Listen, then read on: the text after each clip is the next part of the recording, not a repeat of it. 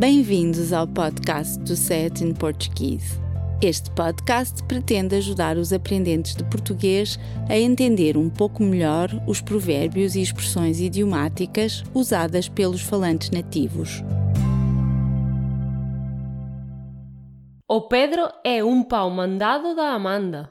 Considerando que a sua promoção está nas mãos dela, não me surpreende nada que ele faça tudo o que ela manda, mas espera até ele ser promovido para ver como as coisas mudam. Não acredito. Ser uma pessoa sem caráter nem opinião própria e subserviente faz parte da sua personalidade. Ele continuará a ser o que sempre foi, uma Maria vai com todas. Tal como explica o diálogo que acabam de ouvir, a expressão ser um pau mandado descreve uma pessoa que, tal qual como uma marionete articulada com um ou mais pauzinhos, faz apenas o que lhe mandam fazer, sem pensar ou questionar. A palavra pau aparece em várias expressões que já explicamos anteriormente. Eu lembro-me das expressões de jargão juvenil pôr-se a pau e a dar com pau.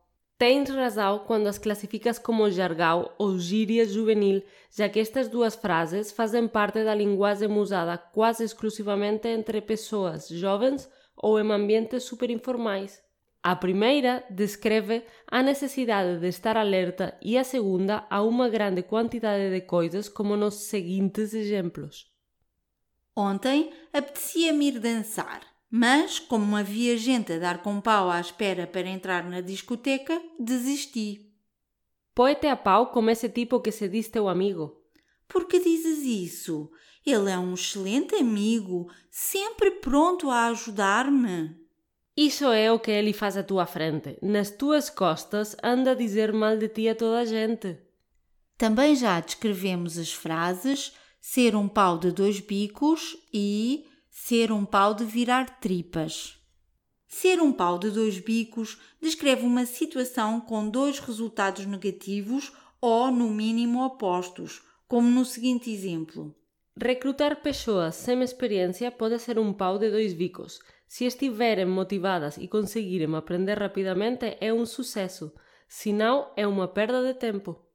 E ser um pau de virar tripas é uma expressão sinônima de ser um espeto, que descreve simplesmente uma pessoa excessivamente magra ou esquelética, como ilustra a seguinte frase: A lipoaspiração do teu marido foi um verdadeiro sucesso.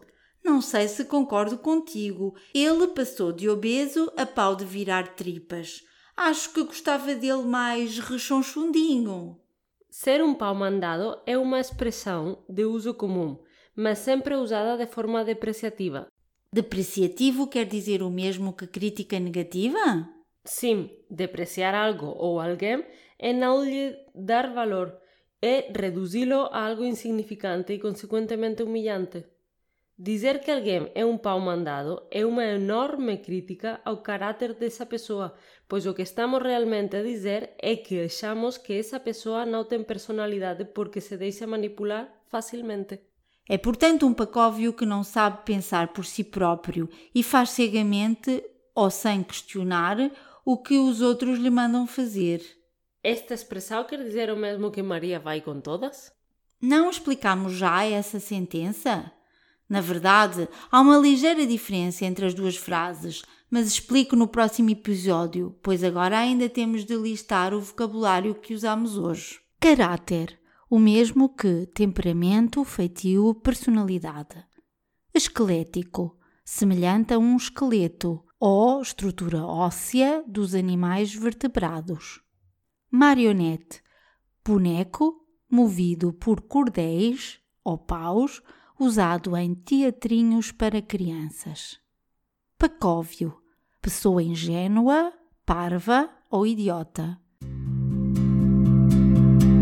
Obrigada por ouvir o nosso podcast. Poderá encontrar mais informação sobre este e outros episódios e descarregar a transcrição do áudio no portal sayatinportuguese.pt. Por favor, ajude-nos a divulgar este podcast, recomendando-o a outras pessoas e partilhando-o nas suas redes sociais. Também ficaríamos muito agradecidos se fizesse uma recensão no iTunes. Até para a semana!